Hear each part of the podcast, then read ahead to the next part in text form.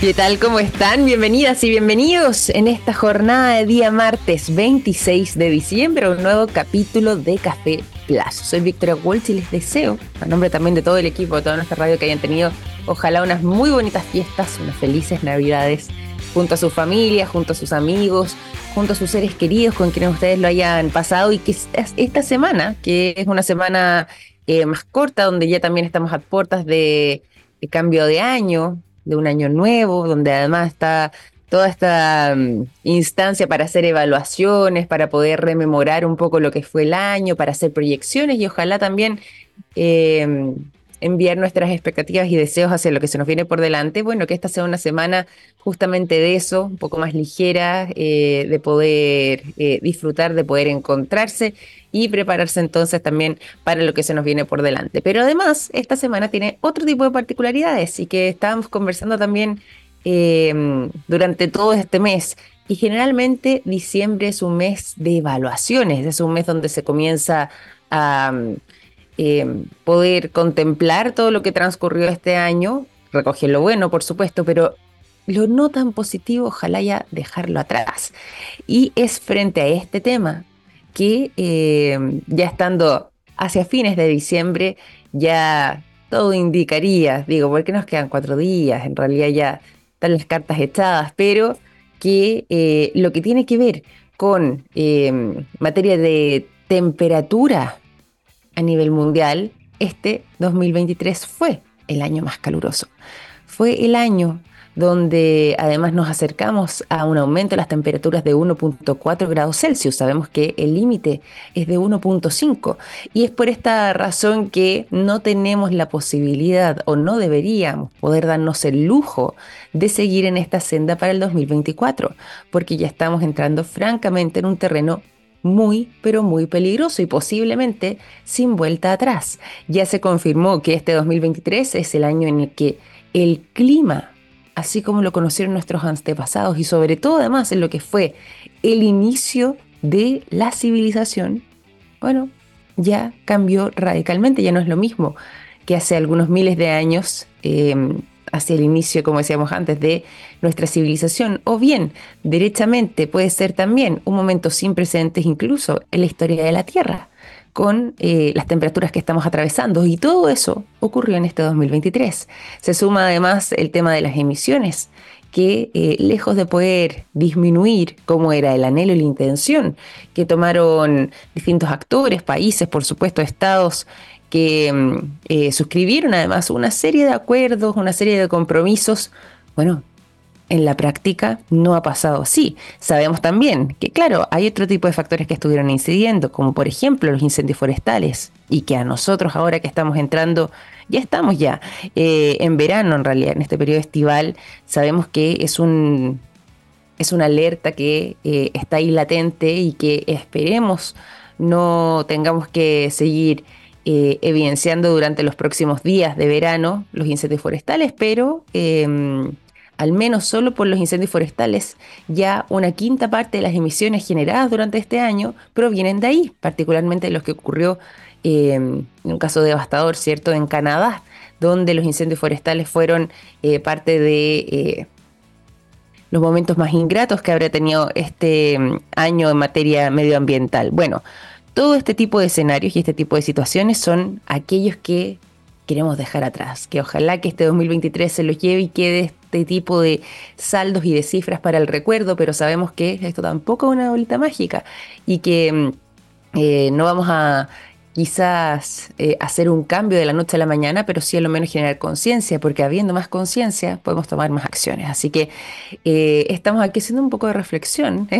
con las cifras que nos están llegando de, este cierre de año y con las evaluaciones, como les decía, sobre todo en materia medioambiental, pero eh, a tenerlo en consideración en este 2024. Venimos saliendo además de una COP recientemente realizada en Dubái, donde se propusieron metas más ambiciosas y eso fue muy celebrado, pero no sirve de nada si nos quedamos en las palabras bonitas y no tenemos cómo materializarlos. Así que eh, con la esperanza en esta última semana del año de que todo eso quede atrás y que este 2024 se vea más auspicioso en este aspecto, en temas climáticos, medioambientales, ahí la acción del hombre es fundamental, y bueno, también con novedades interesantes en materia de tecnología, de innovación que contribuyen también al cuidado de nuestro planeta, al cuidado y también al manejo em, cauteloso de nuestros recursos para que podamos seguir disfrutando por muchos años más de em,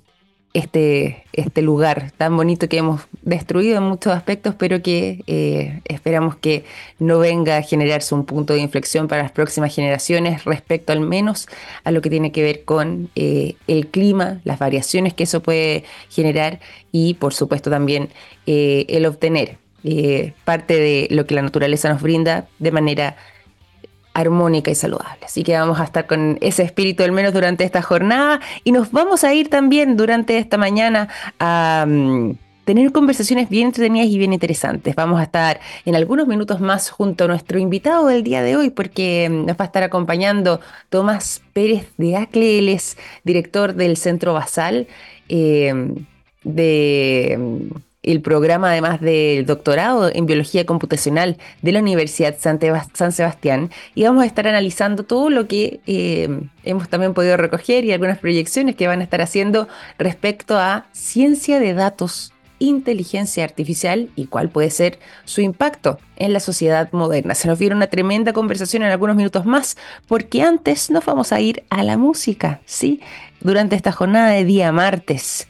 Queremos dejarlos con el sonido de 30 Seconds to Mars. Justamente porque un 26 de diciembre del año 1971 nació nada más y nada menos que Jared Leto. Lo hizo en Louisiana, Estados Unidos, y se ha transformado en un artista completo, actor, director, productor norteamericano, pero sobre todo, y aquí por supuesto lo que tiene que ver con este dato, es que es un tremendo músico. Y por lo mismo, vamos a disfrutar del sonido de una de sus bandas, 30 Seconds to Mars, para mm, eh, irnos con la canción Closer to the Edge. Ya son las 9 de la mañana con 21 minutos. Seguimos en Café Plus. Nos vamos a ir a la información y a la conversación como les habíamos anunciado, pero también a esta hora de la mañana le entregamos a todos ustedes datos como el siguiente. Me contó un pajarito que SQM tiene una exitosa alianza público-privada en litio y que trabajan día a día en todas sus líneas de negocios para entregar productos de estándar mundial en salud, en alimentación, en energías limpias y en electromovilidad, construyendo así un futuro más sostenible. ¿Cómo sé de todo eso? Fácil, me lo contó un pajarito.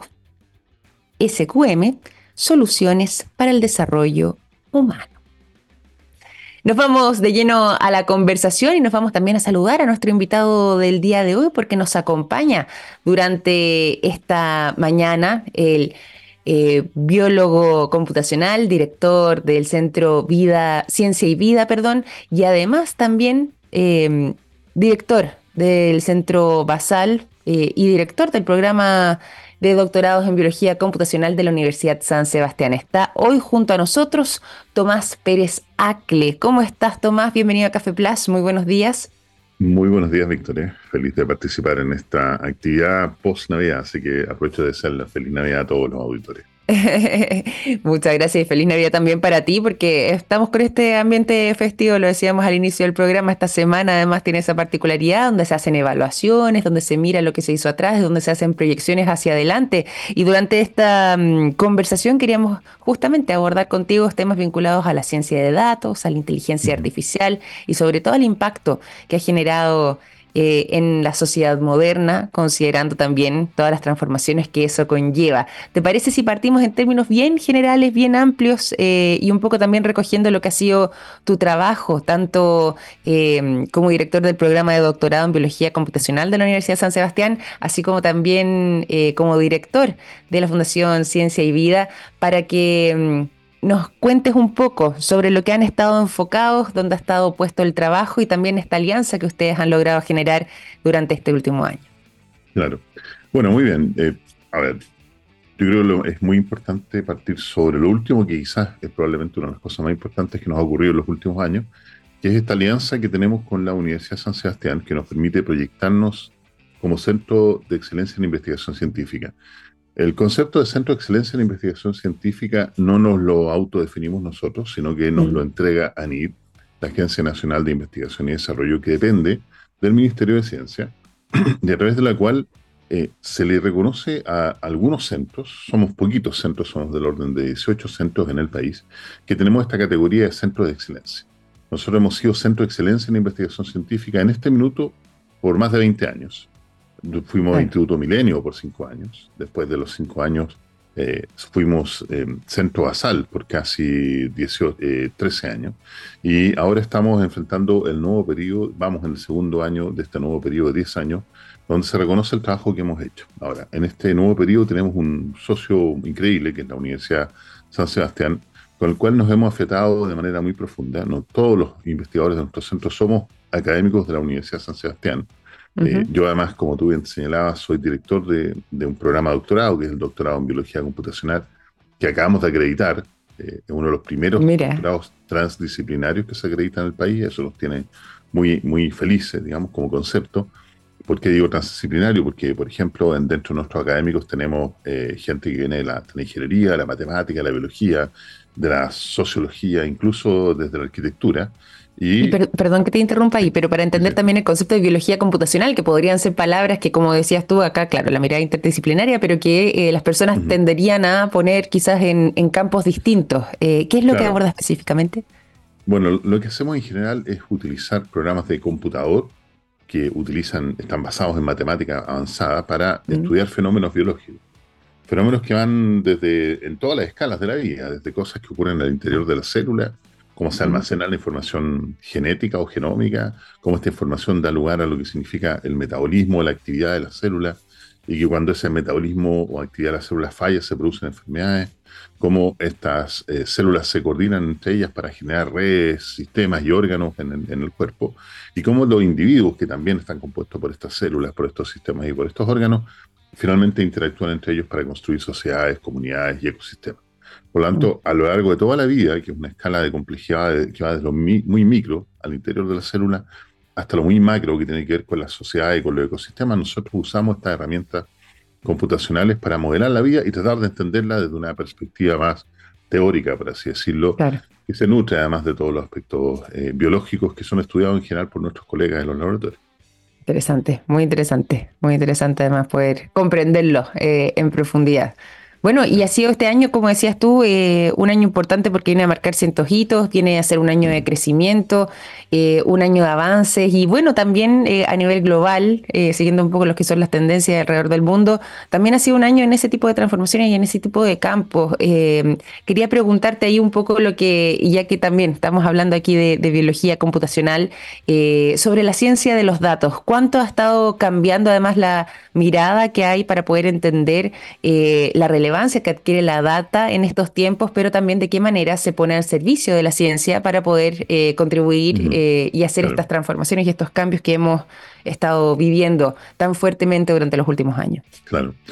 Mira, quizás el ejemplo más patente que podemos tener todo y lo tenemos bastante fresco en la memoria es la situación de la COVID-19.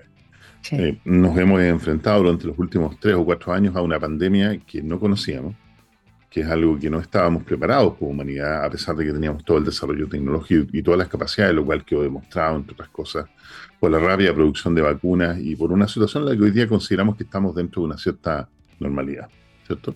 Eh, pero en ese minuto fue cuando eh, muchas autoridades, en particular las autoridades de nuestro gobierno, que fueron reconocidas a nivel internacional por, por este mismo procedimiento, llamaron a los científicos, a muchos de nosotros, a participar de la toma de decisiones. Pero más, que nada, no se trata de tomar decisiones, sino más bien entregar la información necesaria para que las autoridades pudiesen tomar la información con la evidencia puesta sobre la mesa. Y esto marcó un hito muy relevante desde el punto de vista social y desde el punto de vista político, y es cuando nosotros los investigadores somos llamados a esta mesa de discusión, la mesa COVID-19, para entregar información y dar manera que las autoridades tomando esta información pudiesen tomar decisiones. Esto sea de paso, como muy bien me dijo alguna vez el ministro de Ciencia frente a mi frustración de por qué se tomaba una decisión en contra de lo que eventualmente podían los datos demostrar, es que a la larga las decisiones son políticas. Y eso es un componente muy relevante. Nosotros lo que hacíamos era entregar, era entregar los insumos, pero las decisiones finalmente incluso la forma de implementar esta, estas sugerencias que nosotros hacíamos eran políticas. Pero ese es un ejemplo de cómo, de cómo finalmente los datos pueden ser puestos a favor de las autoridades para la toma de decisiones. Sin embargo, los datos abundan por todos lados. Fíjate que nuestro país eh, ha sido un pionero a la hora de discutir la ley de neuroderechos.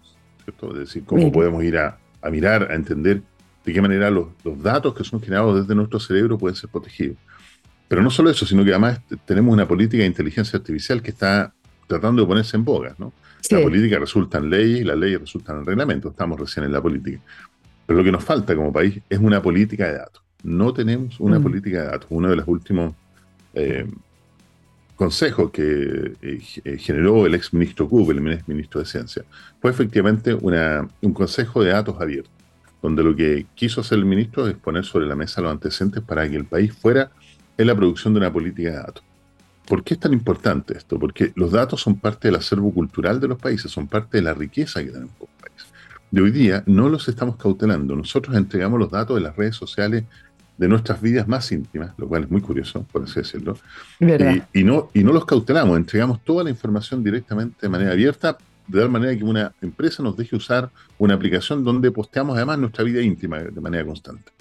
Pero no hay nadie desde el punto de vista del Estado hoy día esté cautelando esa información. Cautelando significa protegerlo. Porque el día de mañana estas megacorporaciones van a utilizar la información tal como ha ocurrido en favor de ellos desde el punto de vista económico.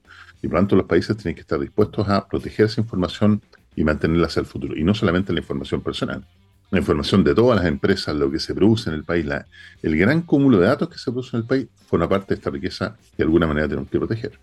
Y estamos eh, preparados para hacer esa protección, es decir, contamos con las herramientas necesarias para poder contar con ello más allá de la legislación, me refiero en aspecto técnico. Eh, ¿Qué tan avanzados estamos para poder eh, efectivamente contar con una seguridad y resguardo de esos datos de manera eficiente y que no se quede en algo como una especie de solución parche, quizás mal, mal armada? Sí, bueno, es una pregunta muy interesante. Lo primero que habría que definir es en el contexto de la política de datos ¿Qué tipo de, mm, salvaguarda de datos queremos llevar adelante? Hoy día mm. existe el INE, el Instituto Nacional de Estadística, que de alguna manera tiene un mandato bastante débil sobre la captura de los datos. Pero más que la captura de los datos, es la generación de datos, ir a contar cosas, ir a contar personas, ir a contar eh, animales, ir a, ir a contar cosas. ¿no? Eh, sin embargo, no tiene como, el, eh, como misión ser capaz de conectarse a estas grandes productoras de datos eh, incluso las redes sociales, para salvaguardar los datos. Hace mm. falta de alguna manera hoy día, ya sea un ente centralizado que sea capaz de almacenar esta información, pero que además esté respaldado desde el punto de vista legal y del punto de vista técnico. Del punto de vista técnico tenemos capacidades en el país. Me tocó participar hace algunos años, eh, cuando era miembro del Centro de Evaluamiento Matemático, otro centro de excelencia de la Universidad de Chile, de construir el Laboratorio Nacional de Computación de Alto Rendimiento. Un laboratorio nacional dedicado al gran procesamiento de datos, al gran volumen de datos, a la capacidad de cómputo. Existe este laboratorio. Este laboratorio es conformado por más de 30 universidades a lo largo de todo Chile, por lo tanto las capacidades están, están en este laboratorio y por lo tanto lo que haría falta en este minuto es inversión estatal. Y esto es muy importante porque mm, lo que no podemos hacer es entregar el futuro de los datos en empresas privadas. Eso, eso no tiene ningún sentido. El día de mañana nos lo van a criticar. Va a venir en algún minuto en la las futuras generaciones quieren decir cómo en el año 2000 se les ocurrió a estos personajes entregarle los datos del país a una empresa privada. Los gobiernos tienen que salvaguardar sus datos y por lo tanto las condiciones están técnicas, las condiciones de infraestructura todavía falta incorporar y lo que haría falta sería una inversión muy significativa de parte del Estado para que esto se pudiera llevar adelante. Mm. Y ahí, ahí claro, esa, esa inversión es estatal eh, y bueno, y también eh, lo que decías tú, tener eh, ese manejo, esa, ese conocimiento, esa conciencia de que, claro, tiene que venir ese cambio del mundo público y, y, no pasarse a la empresa privada en un caso como este, cuando estamos hablando de datos personales de las personas, de los ciudadanos, digo, claro, se vuelve algo sensible que, que, hay que cautelar. Cuando estamos hablando también de inteligencia artificial, ¿cómo entra todo esto en la ecuación? ¿De qué manera también ese procesamiento de datos se, se optimiza y, viene a transformar un poco la manera en la que veníamos entendiendo o haciendo las cosas. A ver, dos aspectos muy importantes. Eh, la, habilitar la política de inteligencia artificial que ha estado discutiendo el país Es súper importante hacerlo. Sin embargo, para que eso se habilite, necesitamos una política de datos. Por lo tanto, sin datos no existe la inteligencia artificial y esto es un mm. hecho. Pensemos hoy día en esta gran revolución que es eh, ChatGPT o que son los modelos de lenguaje llamados de manera general. ¿no? ¿Cómo se construyen estos modelos de lenguaje gigantes? Con cientos de miles de millones de datos que provienen de información que está en textos, que está en video, que está en audio, que está en imágenes estos cientos de miles de millones de, bits de información se le entregan a este modelo de lenguaje y este modelo de lenguaje empieza a construir relaciones. Imagínense que esto es una gran red donde cada uno de los puntos de la red es un pedazo, un texto, una letra, una palabra, un, texto, una imagen. Y, esto es lo que empieza el modelo de lenguaje a construir estas redes que son estos grandes cruces y le empieza a dar un cierto peso. Y por lo tanto, cuando mm. tú le preguntas sobre, eh, por ejemplo, quieres una receta de cocina, va al modelo de lenguaje y encuentra en esta gran red las recetas de cocina. Y, empieza a partir de estas conexiones a entregarte una posible receta de cocina. Por lo tanto, los datos son tremendamente habilitantes para que existan estos modelos de lenguaje. Eso es lo primero. Y lo segundo es que todavía no existe la inteligencia artificial.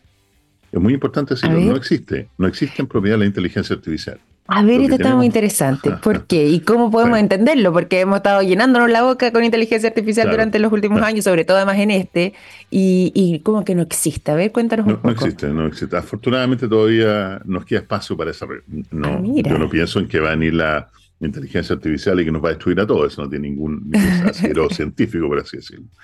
Sin embargo, lo que tenemos hoy día son máquinas entrenadas, computadores, programas altamente entrenados con miles de, miles de millones, cientos de miles de millones de datos, y no, no exagero en el número que digo, mm. para parecer inteligente. Para estas asociaciones que construyen esta gran red de elementos que los conectan uno a otro, da la sensación de inteligencia. Hay una discusión profunda sobre qué es la inteligencia. ¿Será que la inteligencia efectivamente es esto? ¿Son asociaciones libres? Eso es parte de la inteligencia, pero no es la verdadera inteligencia, porque si quisiéramos definir la verdadera inteligencia, es la solución de problemas novedosos que no hemos enfrentado sin tener conciencia previa de problemas parecidos que hayamos enfrentado y que hayamos obtenido una solución. Es decir, una solución novedosa y obtenida de la nada, por así decirlo. ¿eh? Por ejemplo, por ejemplo, si realmente hoy, día estuviésemos en, presencia de las inteligencias artificiales, le podríamos pedir a ChatGPT o otra inteligencia artificial, dame la cura para el cáncer. No puede, porque no existe la cura para el cáncer. Qué buen punto, qué buen punto. ¿Cierto? Entonces, en el día de mañana, cuando tengamos estas inteligencias artificiales reales, eventualmente nos van a poder ayudar a solucionar problemas tan complejos como estos. Todavía no existe.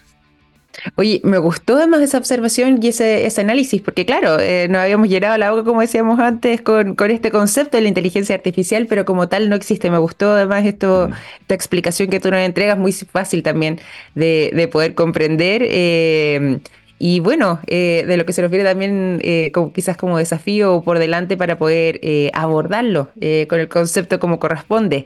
Y, y, si es que hablamos también justamente de lo que, lo que mencionábamos antes, lo que tiene que ver con los impactos y las transformaciones, ¿qué podemos hacer como proyección contemplando no solamente el 2024, sino que quizás la próxima década o los próximos 20, 30 años, pero con la mirada puesta hacia el futuro? ¿Cómo esto va a impactar y cuáles son las posibilidades también de desarrollo, pero su impacto sobre todo en eh, la sociedad moderna para eh, poder justamente hacer converger de buena forma, que, resulte eh, en soluciones para los distintos aspectos en lo que tiene que ver con la ciencia de datos, pero también estructurado con la verdadera inteligencia artificial. claro. Mira, hay algo muy importante hoy día de entender hoy día, por lo menos en el corto plazo, no hacer la inteligencia artificial, llamémosla coloquialmente inteligencia artificial, ¿no? Ya sabemos que no, es correcto, pero... No es tal. No, es, tal. No es posible hoy día pensar en que va a ser la inteligencia artificial la que nos va a quitar el trabajo. Lo que más mm. probablemente va a ocurrir es que quien nos va a quitar el trabajo es una persona que sepa usar estas herramientas de inteligencia artificial en su mm. propio beneficio. Y esto es muy importante entenderlo. Hoy día hacer una cruz o, ya, o, ver al demonio en la inteligencia artificial es lo peor que podemos hacer porque mm. si lo hiciéramos son aquellos que en los 70 protestaron contra la calculadora y en 1800 contra la máquina a vapor y probablemente contra el fuego. Entonces, de alguna manera siempre los avances tecnológicos de la humanidad han tenido este problema. Han sido capaces de generar nuevas oportunidades, pero también han sido capaces de desplazar a aquellos que no están suficientemente capacitados para usar estas tecnologías y quedándose sin trabajo, sin capacidad de generar eh, ingresos, eh, a menos que sean cuestiones eh, sin ningún mm, tipo de características técnicas. ¿no? Entonces, hoy día el gran desafío que tenemos es asumir estas herramientas de inteligencia artificial, hacerlas propias, utilizarlas con todas sus capacidades, porque realmente las capacidades que tienen son extraordinarias, son bastante ilimitadas hoy día desde el punto de vista de la concepción, pero también pensar en que esto es solo el comienzo. Hoy día ser capaz de proyectar el devenir en el contexto de inteligencia artificial o aprendizaje de máquina en los próximos 10 años es muy difícil hacerlo. Eh, cualquiera del ámbito científico no se va a atrever a lanzar una proyección, porque es muy difícil hacerlo, ¿sábelo? Porque esto tiene un crecimiento tan vertiginoso que además, y esto es muy importante, está dominado por las grandes cuatro corporaciones. Estamos hablando de Google, estamos hablando de Microsoft, estamos hablando de Facebook, estamos hablando de, Amazon, las cuatro grandes. Hoy día el resto de nosotros, por mucho que trabajemos en ciencia y que tengamos laboratorios de investigación científica, incluso nosotros en el laboratorio nos dedicamos a la robótica, pero hoy día somos meros espectadores de lo que está ocurriendo al frente, desde el punto de vista de estas cuatro grandes. Mm. Pensar en que uno va a competir a ese nivel es imposible, porque estamos hablando de miles de millones de dólares de inversión en infraestructura, en capacidades, en gente, ¿no? Y esto es muy importante. Hoy día somos espectadores, pero no por solo ser espectadores, tenemos que quedarnos de brazos cruzados, dejando que estas megacorporaciones hagan lo que se les ocurra la gente, nosotros, eh, la persona de a pie, todo el mundo tiene que tener cierta posibilidad de decir qué cosas son permitidas y qué cosas no son permitidas. Existen hoy día problemas con la aplicación de estos métodos de inteligencia artificial, los sesgos algorítmicos. Es algo que se da habitualmente. Yo puedo ir despejando, por ejemplo, en mis redes sociales eh, de gente que no me gusta o le doy clic a un anuncio y le digo sí me gusta, otro no. Y eso va produciendo un sesgo y a la larga me va aislando me va, me va generando una burbuja digital, una cámara de eco digital entre mis redes sociales donde yo digo A y todo el mundo me contesta A. Entonces yo digo A. Entonces estoy absolutamente en lo cierto. Y eso lo que va produciendo es una polarización de la sociedad. Y esa polarización finalmente lleva al conflicto, a la, confrontación mm. y a la falta de puentes de entendimiento. Por lo tanto, ahí hay un componente muy importante que la misma sociedad tiene que estar vigilante de tal manera de que mm las grandes corporaciones sigan haciendo sus negocios y sigan avanzando. Enhorabuena porque nos han permitido producir saltos realmente muy significativos como la aparición de los modelos de lenguaje, pero también a la vez siendo que eh, conscientes de que si las megacorporaciones no, son dejadas de manera libre, finalmente se van a producir estos problemas que potencialmente podrían llegar a producir fracturas irreparables de la sociedad. Claro, Claro, uy, muy interesante además ese análisis eh, y, te lo agradezco también de que podamos compartirlo acá durante esta mañana. Nos va quedando muy poco tiempo eh, de conversación, pero ha estado muy, muy nutritivo también eh, poder escuchar estas reflexiones, esta mirada y poder comprender de mejor manera cuando estamos hablando de este tipo de conceptos. Y quería preguntarte ahí un poco también por el trabajo que van a hacer tanto con con la fundación como también con la universidad en lo que tiene que mm. ver con abordar estas temáticas. Tú nos dabas y nos eh, contabas un poco lo que tiene que ver, por ejemplo, en este caso con eh, el posgrado, lo que tiene que ver con la manera en que van a estar eh, enfrentando todo esto en, en, el programa de doctorado de biología computacional, pero ¿cómo, cómo van a abordar todas estas temáticas quizás pueden ser todavía complejas, todavía más teóricas de lo que pensamos pero poder aterrizarla justamente en, la formación de esos alumnos. Claro. Bueno, hoy día nosotros tenemos un programa de doctorado que es bastante único en Chile. Yo decía que es el primer, uno de los primeros doctorados que se acredita la formación transdisciplinaria. Estamos hablando no solo de interdisciplina, transdisciplina, donde lo que hacemos es eh, juntar varias vertientes de conocimiento científico. Te doy un ejemplo concreto para aplicar en soluciones que puedan impactar a la sociedad. Eso es la transdisciplina. Tengo un ejemplo. Eh, tengo un estudiante tesista que estábamos desarrollando modelos de criminología donde estamos estudiando los flujos de criminalidad en la sociedad. Ese, en, ese, en esos modelos computacionales se, se, convergen vertientes psicológicas, vertientes sociales, vertientes del espacio, del punto de vista de la arquitectura e incluso desde el punto de vista de la aplicación de medidas para prevenir la criminología, ¿no? la criminalidad. Por lo tanto, estos componentes, todos estos componentes se vierten sobre este problema para tratar de llegar a una solución que finalmente es una simulación de computador donde uno puede proveer, probar distintas soluciones. Eso es un ejemplo muy concreto. Eh, tenemos otro ejemplo donde estamos estudiando eh, con otros estudiantes la dispersión de enfermedades infecciosas a propósito de las redes de contacto social y cómo esas redes de contacto social finalmente son capaces de entregar información que permite que la, que la, eh, dispersión de las enfermedades fluya o se elimine. Y por lo tanto, ahí mm. confluyen de alguna manera los aspectos sociales, los aspectos médicos, los aspectos biológicos y también los, los aspectos comunitarios desde el punto de vista de lo que significan las redes. Por lo tanto, eh, existen varios ejemplos de tesis que yo te podría nombrar que tienen estos componentes de, información transdisciplinaria. Un último quizás es muy importante, es que otro de nuestros estudiantes de doctorado, estamos estudiando con él cómo el ojo humano, más bien el ojo de, los mamíferos, en este caso un pequeño roedor que se llama Deus, que es uno de los pocos roedores eh, diurnos que existen en el mundo, la mayoría de los roedores son nocturnos, eh, y por lo tanto estamos estudiando cómo el, el, ojo y el cerebro se comunican para transmitir la información. Interesante. Cuando estudiamos eso y lo entendemos, nosotros somos capaces ahora de crear unos pequeños robots, drones que creamos en el laboratorio, y que de alguna manera los, queremos que vean cómo ve este roedor, de tal manera de entender cuáles son las capacidades que este nuevo sistema de visión de inteligencia artificial, basado en inteligencia artificial, puede entregar para que estos robots se muevan en el espacio. Por lo tanto, son componentes que nosotros estamos hoy día estudiando y que dejamos a todo el mundo invitado a que puedan postular a nuestro programa de doctorado. Está acreditado por tres años, por lo tanto los estudiantes pueden obtener becas. Y otra cosa muy importante, somos muy enfáticos en la formación internacional de nuestros estudiantes. El estudiante que trabaja en criminología está hoy día haciendo una estadía en la Universidad de eh, Brisbane, en Australia. Está estudiando modelos criminales con de información que ellos tienen. El otro estudiante que trabaja en enfermedades infecciosas se aposta y el otro estudiante que está trabajando en robótica está hoy día también en Alemania trabajando en su tesis de investigación. Por lo tanto, eh, entrar al programa de doctorado no solamente te abre la posibilidad de generar conocimiento para el mundo, sino también de ir a conocer el mundo, que es muy relevante. Absolutamente, absolutamente. Y con, estos casos eh, de estos alumnos que nos cuenta, efectivamente es así. Qué, qué fantástico además poder, eh, como decías, no solamente eh, aprender, sino que además poner todo esto en servicio y con esta mirada global. Y además de todo, te quiero agradecer nuevamente por esta conversación que se nos ha pasado muy rápido, que ha sido bastante contundente, quizás un poco amplia en la mirada, pero que sería interesante también poder ir profundizando a lo largo del año. Así que desde ya, Tomás, te dejo invitado para que nos acompañe eh, en nuestro programa aquí en Café Plus eh, durante este 2024 en algún momento aquí para que podamos seguir reflexionando, conociendo y abordando además todo lo que tiene que ver con eh, el mundo de la ciencia de datos, la inteligencia artificial y por supuesto su impacto en el mundo. Así que muchísimas, muchísimas gracias por esta conversación. Pues nada, gracias a ti y feliz de participar cuando lo necesite. Maravilloso. Así lo haremos entonces. Ahí estaremos en contacto. Gracias, Tomás. Un abrazo grande. Que estés muy bien. Chao, chao.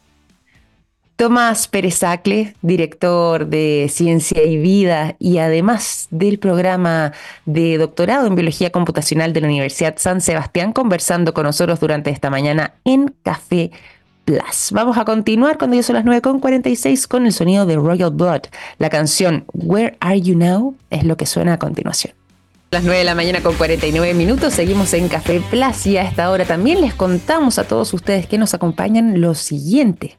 En SQM trabajan en innovación y en tecnología para crear productos de alto valor agregado desde Chile para el mundo. Así es, SQM es una empresa chilena con presencia global comprometida con la sostenibilidad y las comunidades. ¿Cómo sé de todo eso? Fácil, me lo contó un pajarito. SQM, soluciones para el desarrollo humano. Nos vamos de inmediato a la información, nos vamos a ir eh, durante esta jornada, lo que ha estado aconteciendo también en materia, a propósito de lo que eh, hablábamos antes con eh, Tomás y bueno, también gran parte del mundo de la biología. Aquí nos vamos a ir a algo que eh, ha estado centrado netamente en esto y que tiene que ver con la exploración de nuestros océanos, pero sobre todo también con una de las especies más sorprendentes a nivel mundial y que son las ballenas particularmente las ballenas que nos han fascinado, que nos han eh, cautivado, que nos asombran también por su enorme tamaño, pero que estarían dotadas de una gran inteligencia según eh, se ha podido concluir como parte de una interesante investigación que buscaba la comunicación entre seres humanos y las ballenas, particularmente la ballena jorobada. Bueno, esto es un trabajo que se ha estado realizando desde hace bastante tiempo eh, por investigadores del Instituto SETI, la Universidad de California Davis y la Fundación Ballena de Alaska. Todos ellos conforman eh, un equipo que ha sido bautizado como Whale SETI. Y en este caso, ellos han estado investigando los sistemas de comunicación que existen entre las ballenas jorobadas, solamente entre sí.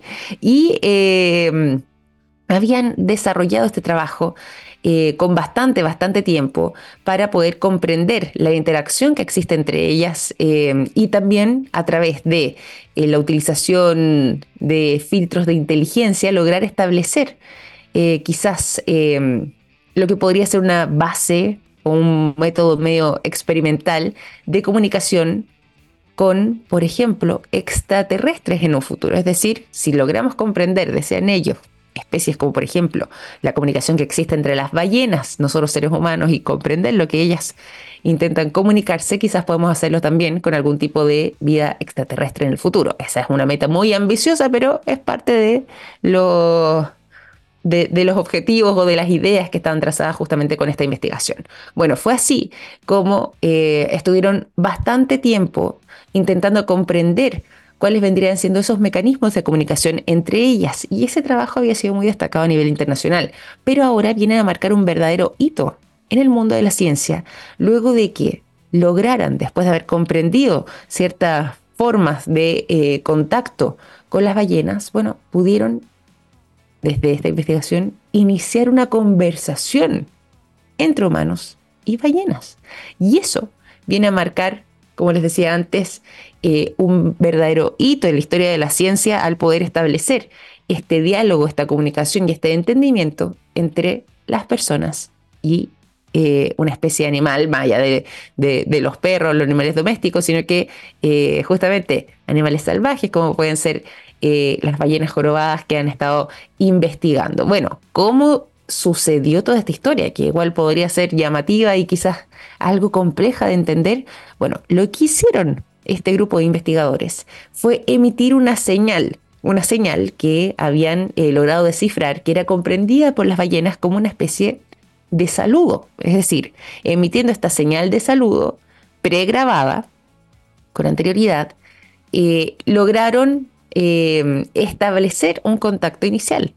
Y el primer encuentro que tuvieron con una ballena jorobada, al hacer este movimiento, fíjense que resultó esto en una respuesta positiva de parte de la ballena jorobada que escuchó este estímulo, es decir, que escuchó este saludo, que logró identificarlo y que finalmente, a modo de respuesta, terminó por acercarse eh, a la embarcación donde estaban eh, estos científicos e investigadores haciendo su estudio y literalmente, como ellos han, asegurado, eh, terminó entablando un diálogo con ellos, es decir, hablando entre comillas con los humanos.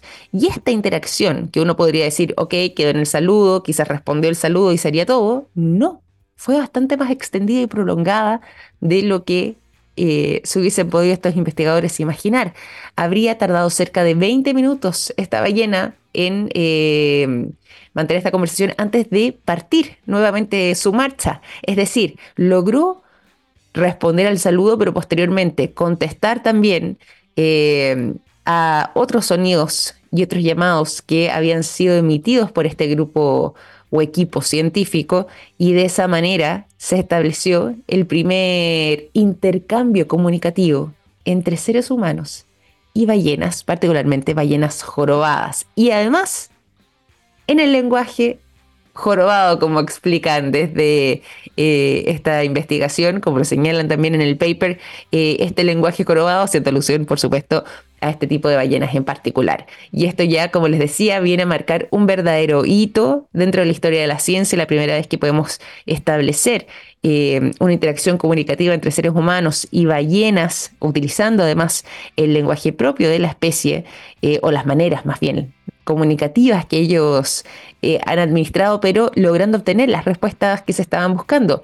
Ahora queda por poder desentrañar de mejor manera de qué forma fueron eh, obteniendo estas respuestas? Me refiero a qué es lo que habría intentado comunicar eh, o traspasar como información estaba llena en respuesta a los estímulos que recibió y sobre todo además al saludo pregrabado para poder seguir comprendiendo con mayor complejidad lo que es esta interacción comunicativa y poder quizás en el futuro lograr establecerla eh, de manera más profunda. Pero lo que se saca además como conclusión, al menos en este primer intento tan significativo y de 20 minutos de duración entonces entre esta interacción de personas a ballenas jorobadas, es que las ballenas tendrían una inteligencia bastante más eh, profunda de la que inicialmente los seres humanos habían eh, establecido para ellas, es decir, su capacidad y su comunicación inteligente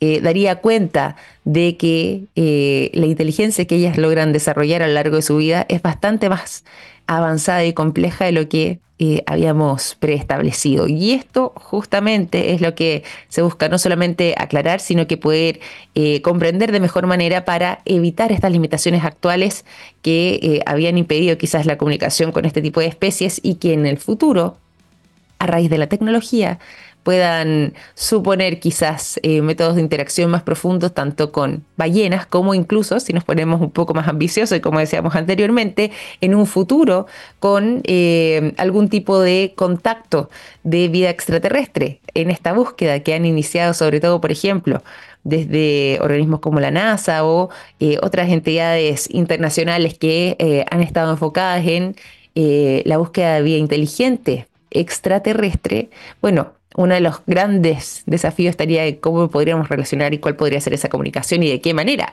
Bueno, acá con este trabajo, eh, una de las metas ambiciosas también que tienen es que si a futuro llegase a generarse algún tipo de contacto con vía inteligente extraterrestre, sea a través de un mecanismo que permita hacer esta especie de traducción eh, de eh, interacción y de lenguaje comunicativo con otros otros seres que podrían estar en fronteras lejanas. Así que está interesante y ambicioso también, como decíamos antes, bastante más de lo que habríamos pensado esta investigación de este equipo que ha sido bautizado como Whale SETI y que eh, ha logrado entonces establecer este primer diálogo entre seres humanos y ballenas jorobadas.